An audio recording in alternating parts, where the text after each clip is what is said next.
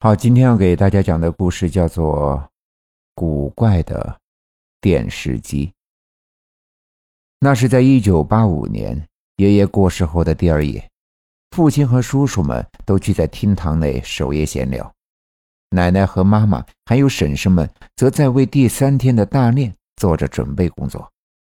当时只有八岁的我，因为还小，又是长身体的阶段。因此，大人们让我到内屋睡觉。或许是他们觉得我一个人睡害怕，所以把屋内的所有的灯都开着。只是这灯光耀眼，我又怎么可能睡得着呢？于是我躺在床上，望着天花板上的横梁，想着爷爷还在时的模样，像个小大人似的，开始对人生进行各种不着边际的浮想。不知不觉的，似乎是感觉到自己的意识开始有些模糊起来。我不太记得此刻是什么时间，估摸着或许该是子午时分了吧。只觉得人已经彻底被倦意笼罩。我调整了一下自己的睡姿，想让自己躺得更舒服些。为了避开灯光，我把脑袋侧向了另一边。看见床边的矮柜上摆着一个大约十四寸的黑白电视机，电视机并没有开着，当时那时也不可能有待机的状态。我试着闭上眼睛，缓缓的睡去，然而在屋外的聊天声始终在敲打着我的耳膜，根本无法睡熟。我静静的平躺着。睡眼惺忪，又百无聊赖地望着这台电视机。忽然，很想去把电视机打开，看看有什么节目。想想自己从来没有那么晚的去看过电视，今天又是个好机会。但身体过于疲倦，又懒得爬起来，于是就这么傻傻地看着电视机，似乎在期待着他自己能打开。恍惚中。也不知道过了多久，我发现电视机上竟然浮现出了人影，一个、两个、三个、十几个人，而且影像越来越清晰了。那些人全都站在一个工厂的大门口，我仿佛看到了一张集体照一般。不对，那些人影穿梭进出这家工厂。我揉了揉眼睛，又下意识的摇了下脑袋，并用力的眨了眨眼。没错，那不是照片，那真的就像是在放一部电视剧集。只是，这绝对不是什么电视节目，因为电视屏幕依然是灰暗的。电视机压根儿就没有打开。正在我想要仔细确认之际，我忽然听见有人在说话：“弟兄们，我们今天一定要找厂里问个明白。”我惊觉地竖起了耳朵，瞪大了双眼。我虽然年幼，但我完全肯定这句话不是厅里聊天的父亲或者叔叔们所说。这声音到底是从哪里来的？难道是？难不会是从电视机？我简直不敢相信自己的耳朵，更不敢相信自己的臆想。然而，走，今天必须问明白。是的，要问清楚。没错，厂里要给我们一个交代。那些随声附和的嘈杂声音开始不绝于耳。这一次，我真的相信自己听得相当清晰。那些声音正是从这台未打开的电视机里传出来的。画面中的人越聚集越多，而原先打开的厂门此时也已被关上了。那铁栅栏门将这些看似是要来讨公道的工人们全部都关在了厂门外。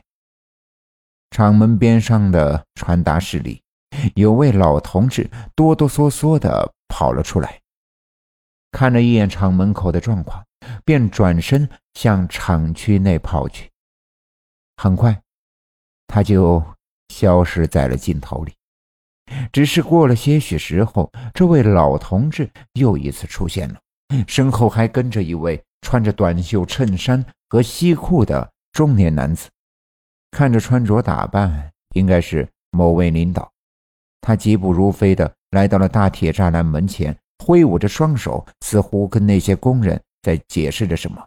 但他讲的话，我却一句也未能听见，就好像电视机的喇叭突然坏了一般，鸦雀无声。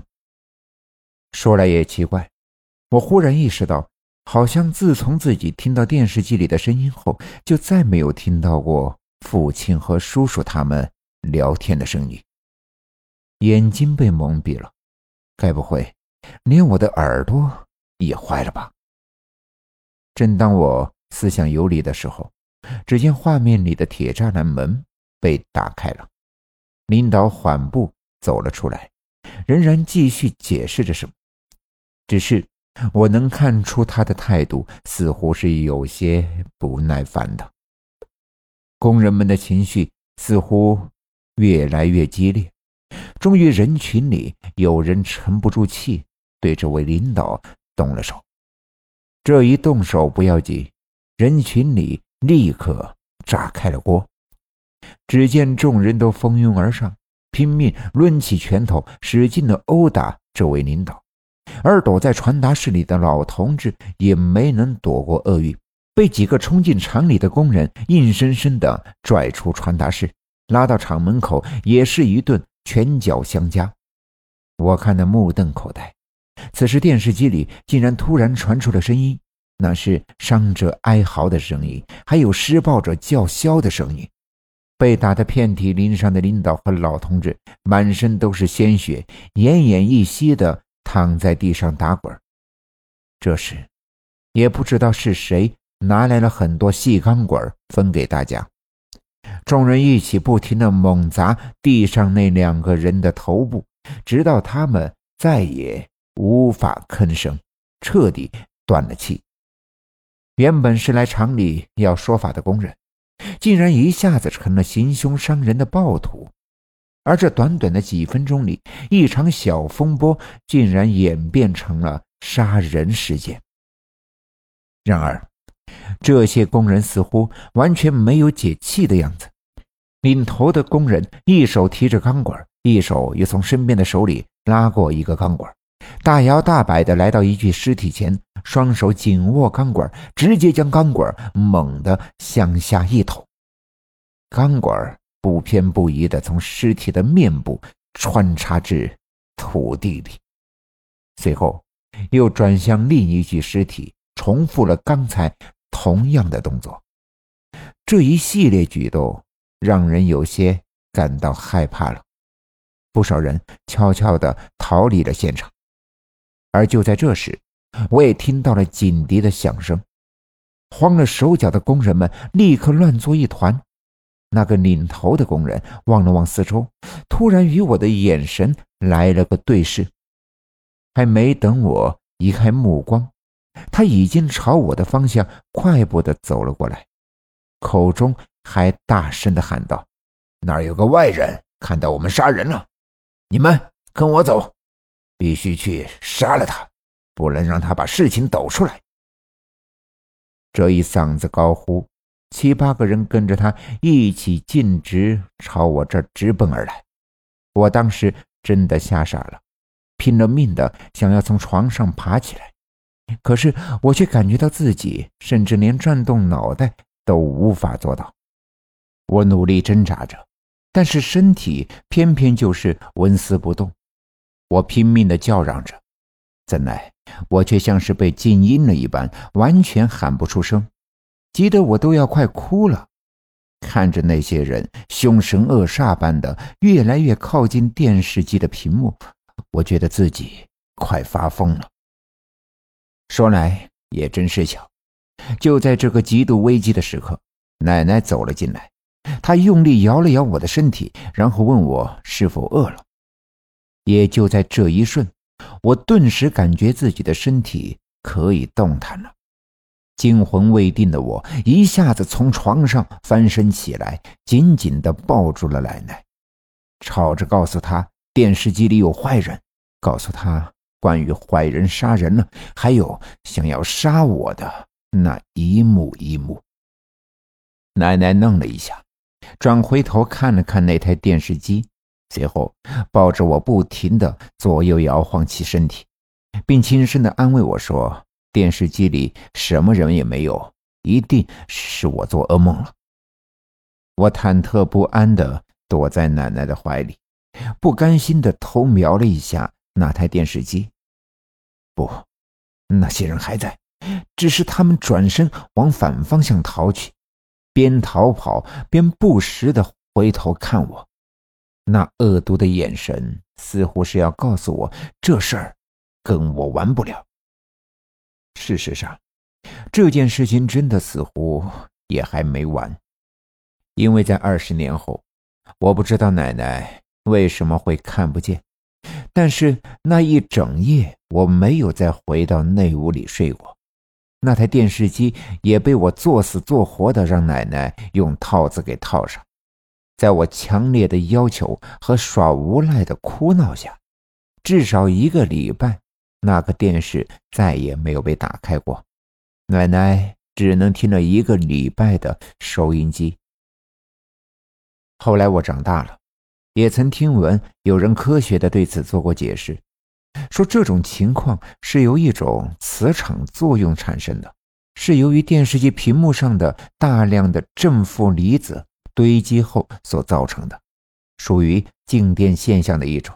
时光一晃，约莫也有二十年了吧，早已经淡忘了一九八五年那一夜的惊魂，也淡忘了那个破旧的电视机所带给我的阴影。我的生活很正常，每天就是上班下班。偶尔和老同学、新同事相约餐厅小聚，当然，每天少不了会在网上找点乐趣。大部分搞技术的宅男圈子都非常的小，因此多半都会期待在网络间找到属于自己的眷恋。这样重复的节奏有条不紊，也没有让我觉得生活有多大的苦闷。尤其是在夏季，因为夏季的活动相对频繁。人们总是在夏夜的喧嚣里享受着美食和夜风，我很少愿意在夜里踏出家门。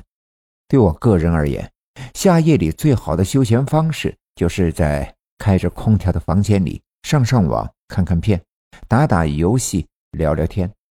我实在不明白，那些混迹在夜排档或者留恋坊间的人究竟在想什么？为什么总爱把自己丢在人堆里？喝得上吐下泻，搞得鸡犬不宁。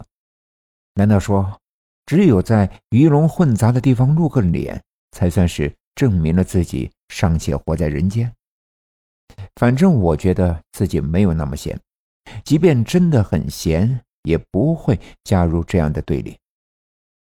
记得那一夜，我一如往昔，过了零点才意犹未尽地关上电脑，站起身，习惯性的伸了个懒腰。然后靠着床沿坐下，发了会儿呆之后，才侧向倒向枕头。随即，我把小腿和脚搁上了床，席子凉凉的，感觉非常的舒服。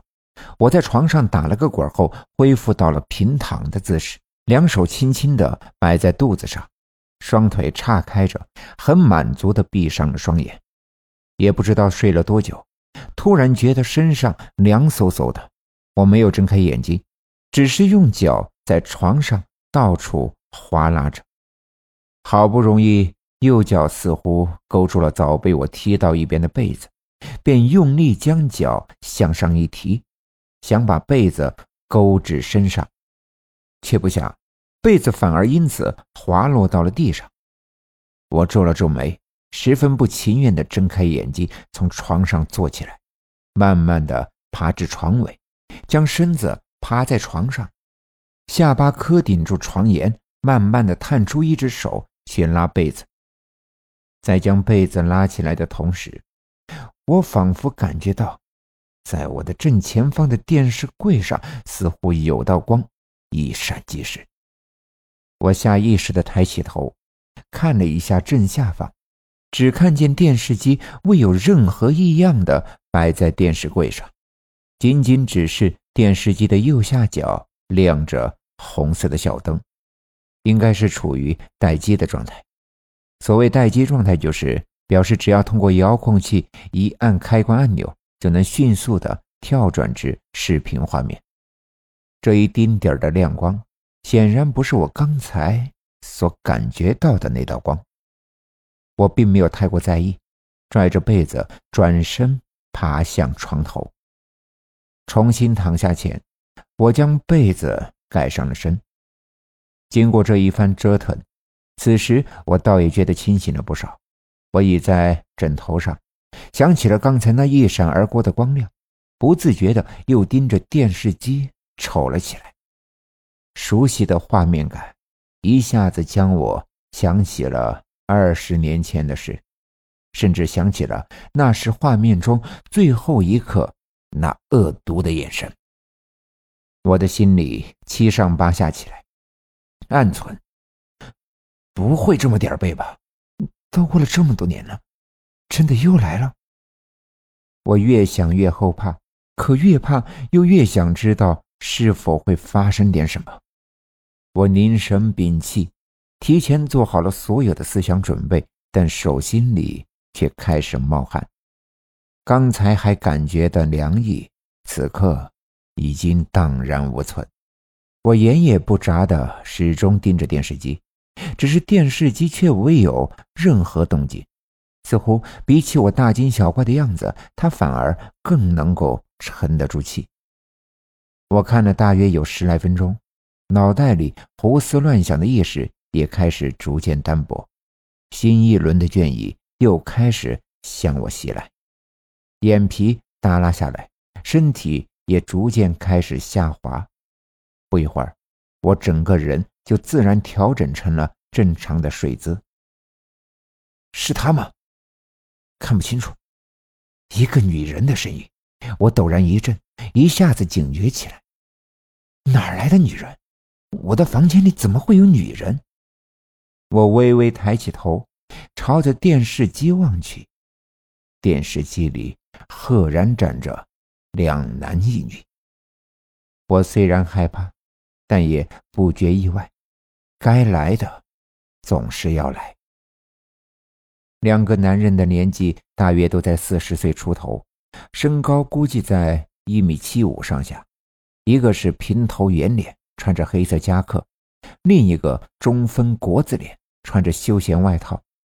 女人大约三十岁不到，长发扎成了马尾辫，瓜子脸上有一双很亮的大眼睛，上身是红色夹克，应该穿着高跟鞋，因为三个人看着几乎差不多的身高。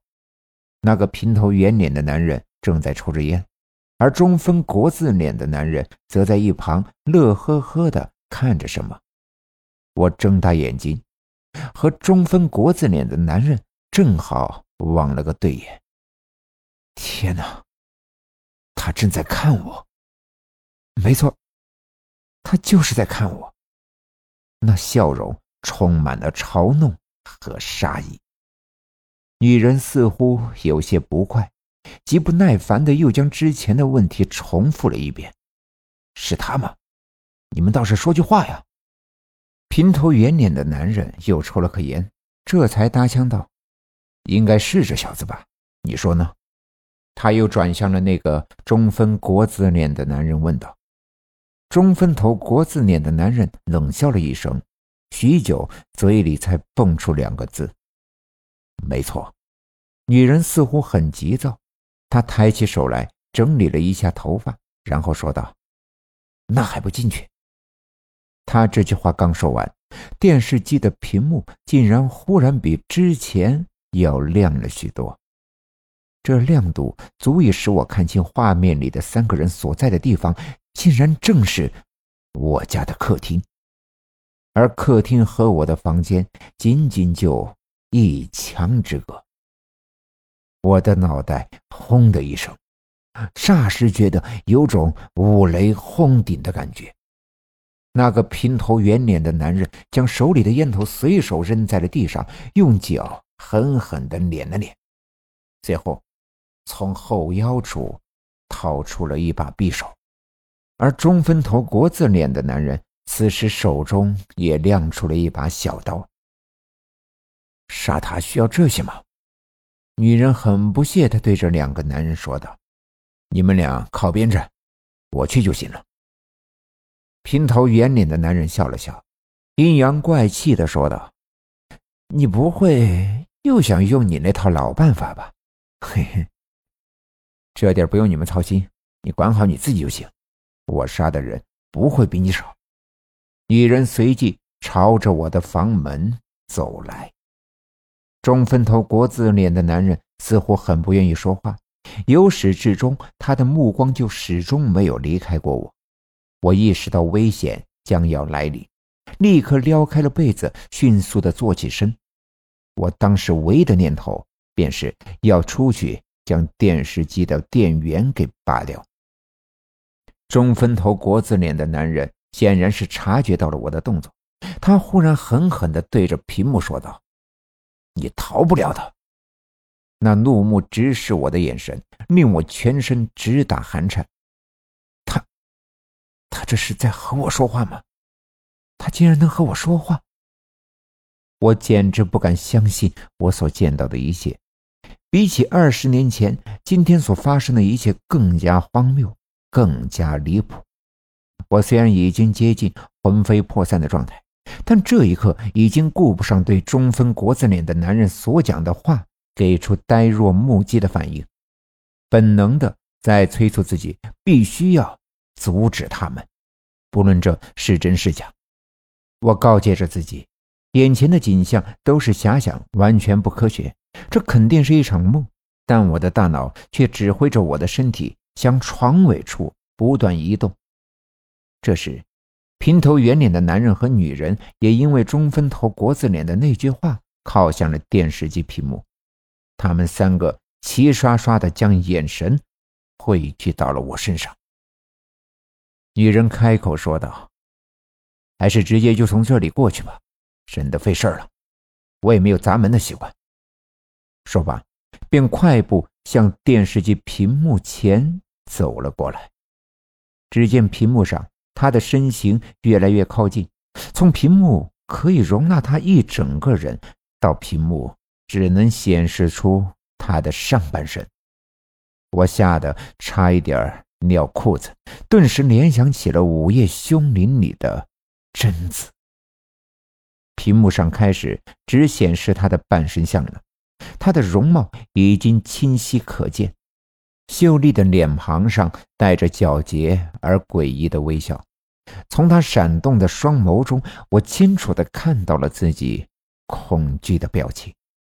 我和她之间的距离最多不会超过四十公分。最可怕的是，我竟然已经能够感觉到他呼吸的声音。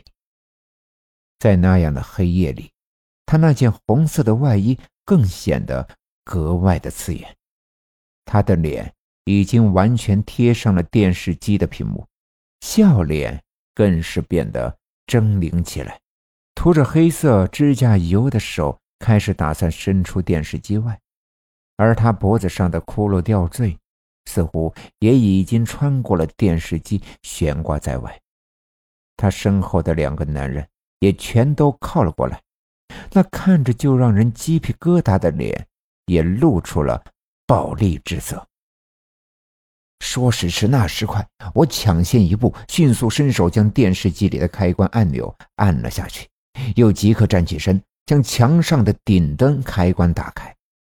房间立刻亮了起来，我慌忙地将摆在电视柜上的拖线板拽到我的跟前，以最快的速度拔掉了电视机的插头。这时我才稍稍有些安下心来。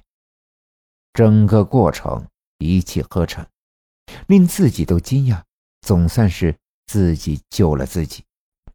我颤抖着双腿倚着墙站了好一会儿，待感觉到自己的心跳已经没有原先那么快了。这才将身子慢慢的向后靠去，偷眼望了望电视机。屏幕上什么都没有，只有光线反射出来的自己睡觉的那张床。我总算心里踏实了许多，靠在床边坐下，暗自庆幸自己这一次又顺利的逃过一劫。稍作定神之后，我站起身来，在写字台的纸巾盒里随手抽出几张纸巾，将电视屏幕擦了又擦，希望将屏幕上所有不干净的东西全部都擦掉。这一夜闹腾下来，我已经完全没了睡意。擦完电视机，傻愣愣的坐在书桌前，心里想着：这事儿算完了吧？不会再过二十年后，又来找我一次吧？就在我瞎琢磨之际，阳光已经照进了我的房间，清晨的闹铃也跟着响了。我听见房门外父母已经起身准备早餐的声音，于是我站起身，将灯和空调都关了，收拾了一下自己的房间后，打算开门出去。可是。就在这个时候，耳边传来了房门外母亲惊讶的声音：“这地板上怎么会有烟灰？是谁抽烟了？”我迅速的将门打开，冲了出去。我又一次傻眼了。就在昨夜，平头圆脸男人所站的位置，真的有些许烟灰。我像丢了魂似的，在客厅里打转。到处寻找那个被丢弃的烟头，可是却始终没能找到。这场噩梦似乎并没有结束。有人跟我说，所有存在的灵异事件，那都是因为太多合理因素集中到一起的巧合所产生的结果，只是由于发生的概率相当的低，所以很多人永远都不可能遇到。那么，真的是这样吗？